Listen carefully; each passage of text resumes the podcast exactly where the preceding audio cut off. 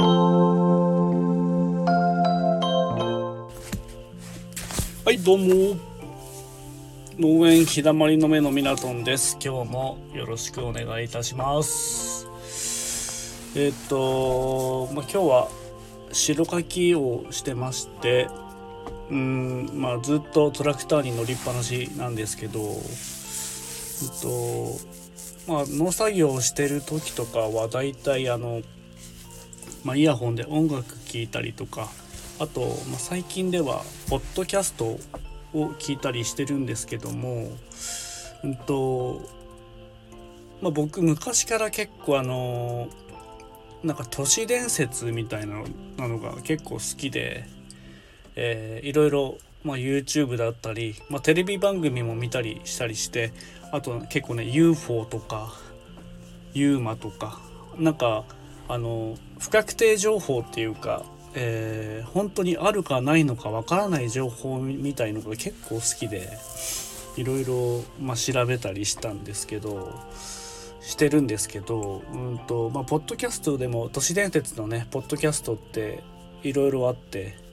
で、まあ、僕が聞いてるのはあのクラブ369っていうえー、都市伝説で3人の方が、えー、そこで、えー、都市伝説を、まあ、語り合うみたいな、えそういう番組なんですけど、うんと、結構ね面白くて、あのまあ、農作業中よく聞いてたりします。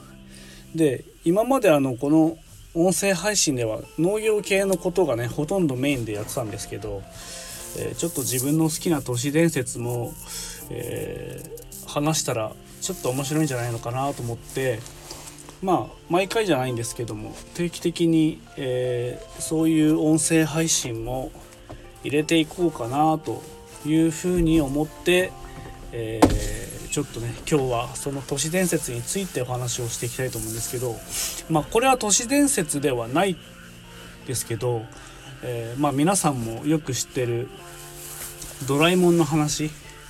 えー、ドラえもんもいろいろ最終回が諸説いろいろありまして、えー、まあね3つ4つ5つとかねいろいろあってあと全然関係ない人が作ったストーリーとか、まあ、そういうのも結構あったりして、えー、そういうのもなかなか面白いなと思って、え、紹介しようかなとは思ってたんですけど今日はその中のドラえもんのまあ、最終回の一つと言われている、えー、物語を、えー、ちょっとお話をしていこうかなというふうに思ってます。まあ、いつものようにえながら聞きで、え、聞き流して、えもらえればなというふうに思います。えまあ、ドラえもんのね、えまあ、ちょっとしたネタっていうかね、まあ、本当なのか本当じゃないのかっていうところがまた一番面白いところなんで、まあちょっとでも、まあ、友達とか家族の話のネタにでもなるかなというふうに思いまして最後まで聞いていただければと思います。えー、っとまずね「ドラえもん」の最終回っていうことで、えー、まあいろいろ調べた中の記事を、参考に読んでいきたいと思います。でのび太とねドラえもんは別れの時は訪れますというところでまあ、それは何ともあっさりと訪れるというところです。でのび太はいつものようにあの宿題をせずに学校で叱られたりあとねジャイアンとかにいじめられたり時にはスネ夫の自慢話を聞かされたり未来のお嫁さんである静香ちゃんが出来すぎとの約束を優先してしまうなどまあ小学生にとってはそれがね全ての世界であったりえー、一番パターン化されてるんですけども、えー、あとねママに叱られたりとかねいろいろはあります。でもとにかくいつものようにあの雲が青い空に浮かんでいたとか、えー、天気のいい日であることは間違いないというところでそんないつもの風景の中でドラえもんが動かなくなっていました。でもちろんのび太にはその理由が分かりません。で喋りかけたり叩いたり蹴ったり尻尾をね引っ張って見たりもしたんですけども全く反応もしないドラえもん。まあそういうドラえもんを見てのび太は不安になってきました。でドラえもんとはねあの付き合いも長くてもちろんねあの固い友情で結ばれている彼らなんですけどものび太はね動かなくなったドラえもんがどういう状態にあるのか。それを小学生ながらに理解するんですね。でその晩のび太はねまあ本当に悲しくて、えー、枕も濡らしてしまいます。で動かなくなったドラえもんはそのままちょこんと柱を背にして座っています。でのび太はやっぱりもう悲しすぎてどうしても眠りにつくことができませんでした。で泣き疲れて、えー、今ぼんやりしている状態です。で無駄だって分かりつつもいろんなことをしました。まあ、できうる全てのことをやりました。それでもやっぱりドラえもんは何の反応も示しません。で泣くことをやめて何かしら反応をただただ黙ってのび太は見続けています。で当然なんですけどもポケットに手を入れてみたりスペアポケットなんてものもありましたがこれも動作しません。でなんで今まで気づかなかったのか。のび太はね机の引き出しタイムマシンの存在に気づきます。でロックスっぽね着替えず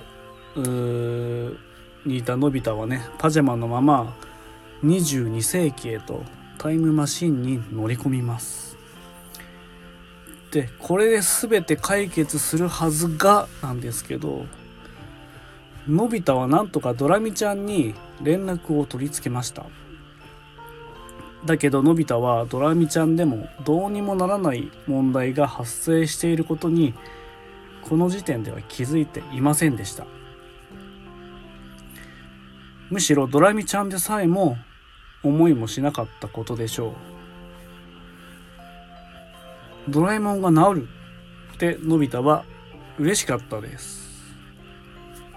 でせかすのび太と状況を完全に把握できないドラミちゃんはとにもかくにも20世紀へこの後に人生最大の落胆をすることになってしまうのです。動かないお兄ちゃんを見てドラミちゃんはすぐにお兄ちゃんの故障の原因が分かりました。正確にはこれは故障ではなくて電池切れでした。そして電池を交換する。その時ドラミちゃんはその問題に気がつきました。予備電池がない。のび太には何のことかよく分かっていません。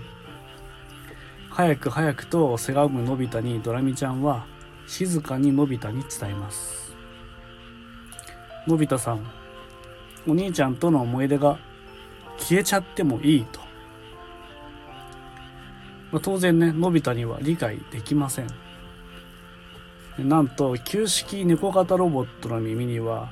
電池交換時の予備電源が内蔵されており電池交換時にデータを保持しておく役割があったのです。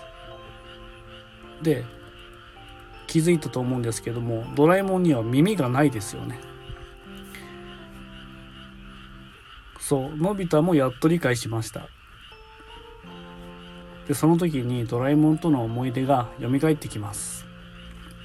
初めてドラえもんに会った日数々の未来道具で過去へ行ったり未来へ行ったりあとね恐竜を育てたり海底で遊んだり宇宙で戦争もしました。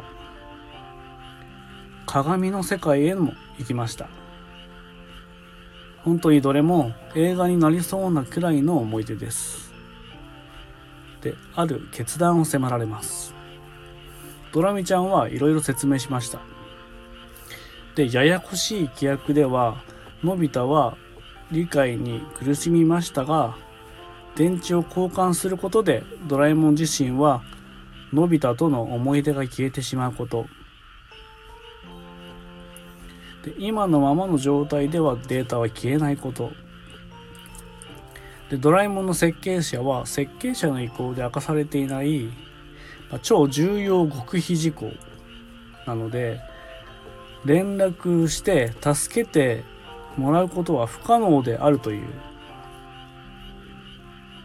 これはとっても不思議で得意な規約でありました。ただ修理及び改造は自由であることっていうものも規約に記されていました。でここでのび太は人生最大の決断をします。でのび太はドラミちゃんにお礼を言います。そしてドラえもんはこのままでいいと一言告げます。ドラミちゃんは後ろ髪引かれる思いですが何も言わずにタイムマシンに乗って去っていきました。これはのび太小学6年生の秋でした。でそれから数年後のび太の何か大きく謎めいた魅力そしてとても力強い意志。でどこか寂しげな目。眼鏡を触る仕草。黄色のシャツと紺色の短パン。静香ちゃんが惚れるのに時間はいりませんでした。外国留学から帰国した青年のび太は最先端の技術を持つ企業に就職してそしてまためでたく静香ちゃんと結婚しました。そしてそれはとても温かな家庭を築いていきました。ドラミちゃんが去ってからのび太はドラえもんは未来に帰ったとみんなに告げていました。そしていつしかドラえもんドラえもんのことは口にしなくなっていました。しかしのび太の家の押し入れにはドラえもんが眠っています。あの時のままです。のび太は技術者として今ドラえもんドラドラえもんドラえもんの前にいるのです。小学生の頃成績が悪かったのび太なんですけども彼なりに必死に勉強しました。そして中学高校大学と進学して確実に力をつけていきました。企業でも順調にある程度の成功を収めました。そしてもっと権威のある大学に招かれるチャンスがありのび太はそれを見事にパスしていきます。そうです。これはドラえもんを直したいその一心でした。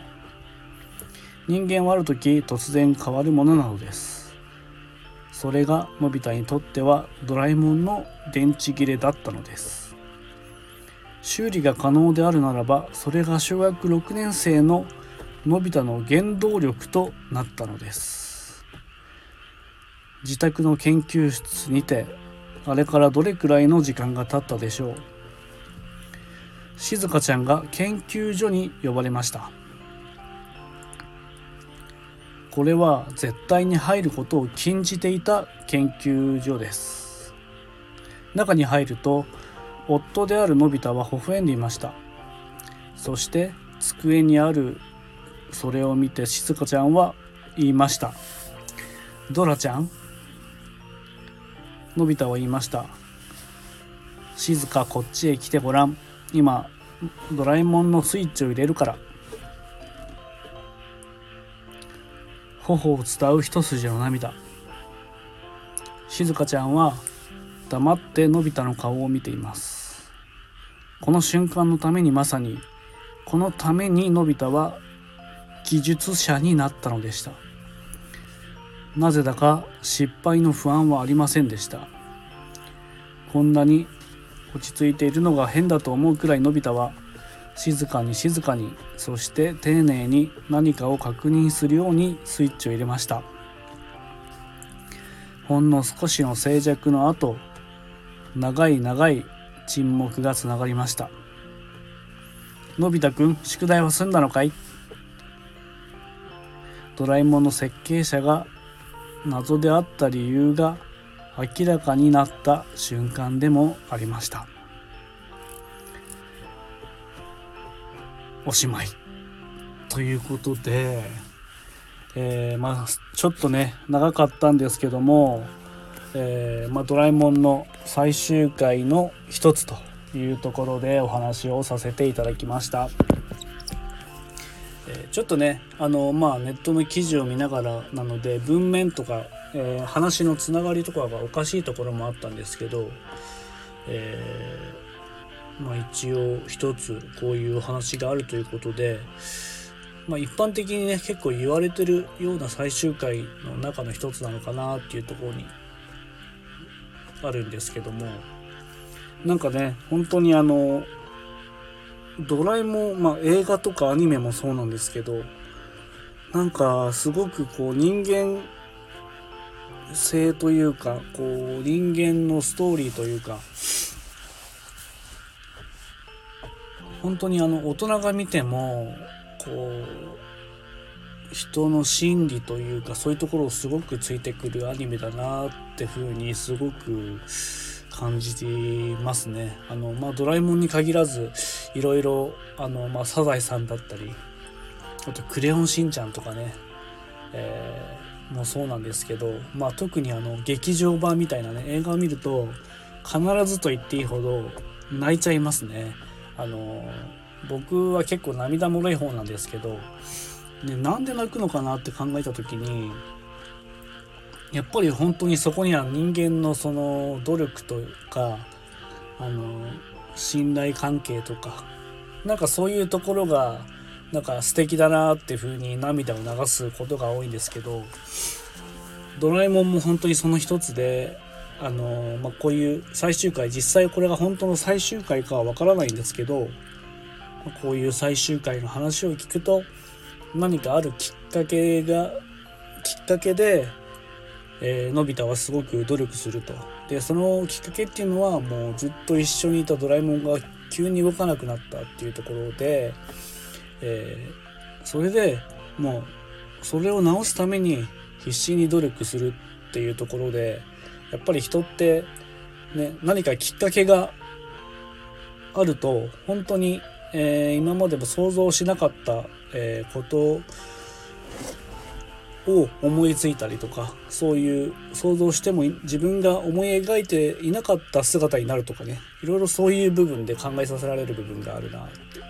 ていうふうに思いました。でまだちょっと長くなるんですけど僕もあの農業始めて5年になるんですけど、えー、実はあの子供の頃から農業なんて絶対しないってずっと思ってたんですね。でそれは何でかっていうと汚いとかあのー、汚いというか、うん、全然かっこいいとも思わなかったし、えー、父親がずっとね農業しててずっとまあ会社員でもなかったんで専業農家として家にいたので、えー、常に家にいたりとかしてえー、それを見てても手伝いもしなかったし、えー、まあ手伝いともそこまでは言われてはいなかったっていうのもあるんですけど全然興味もなかったんですね。でなんで農業するようになったのかっていうと実はあの前の働いていた会社で、えー、その時あの送別会があって、まあ、他の方のね同僚の送別会があって。でそこでまあ、うちが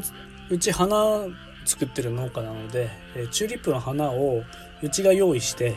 でその同僚に渡したんですね。でその時、まあ、渡した時も当然喜んでくれたんですけど、まあ、そのチューリップの花を、まあ、家で飾っていた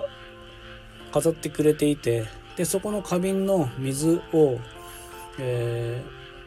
花瓶に入れる時はちょっと花はねしおれてる状態だったらしいですけどでそこの花瓶に入れた時に、まあ、水を吸うんですよね花って。えー、すごく吸ってですぐまた元気になるんですよ。でその姿を見た同僚がすごくなんか喜んでくれてなんか花ってすごいんだね。なんかびっくりしたよみたいな。本当その同僚からしたら当たり前のことのように僕に言ってくれたんですけどなんかそれが自分の中で響いてあそんな喜んでくれるんだみたいな。あのでそう考えてるうちになんかあのまあ父親がしている農家っていう仕事農業っていう仕事ってこんなに人を喜ばせることができるんだなっていうところがなんかすごくその時にビビッと走ってまあそれがほぼきっかけって言ってもいいぐらいなんですけど、まあ、そこからまあ2年ぐらい、えー、まだ会社勤めしたんですけどなんかそれがずっと頭の隅にあったっていうかで、えー、31か2ぐらいかなうんの時にもう決断としてまあ心機一転農業しようというふうにやっぱ決断したっていう、えー、経緯があるんですけどなので、えー、本当に子供の頃とかまだ若い時は自分が描いていなかった農業っていうのに今関わってるっていうところで、まあ、人ってやっぱりそのきっかけによって大きく変わるし、えー、決めるのも自分だし、まあ、そういうのも含めてなんか深い話だなっていうふうに思って今日はこのドラえもんの話を紹介させていただきました。でもう20分過ぎてるんであまり長くなると、えー皆さん聞いてるのも飽きてくると思うので、えー、ちょっとね自分の、えー、こういうきっかけがあったっていうお話をしてみたかったので、えー、まあ、都市伝説も大好きだっていうこともあってドラえもんの話をさせていただきました、え最後まで聞いていただいてありがとうございました。よろしければフォローといいねボタンしていただけると嬉しいです。あとプロフィール欄にもえインスタグラムとツイッターアカウントが入れるようになってますんで、えそこから、え普段の農業の、え生活だったり、えそういうものがリアルタイムで見れるんでもし僕に少しでも興味があるなと思ったらフォローしていただけたら嬉しいです。はい今日はここら辺で終わりたいと思います。ありがとうございました。さようなら。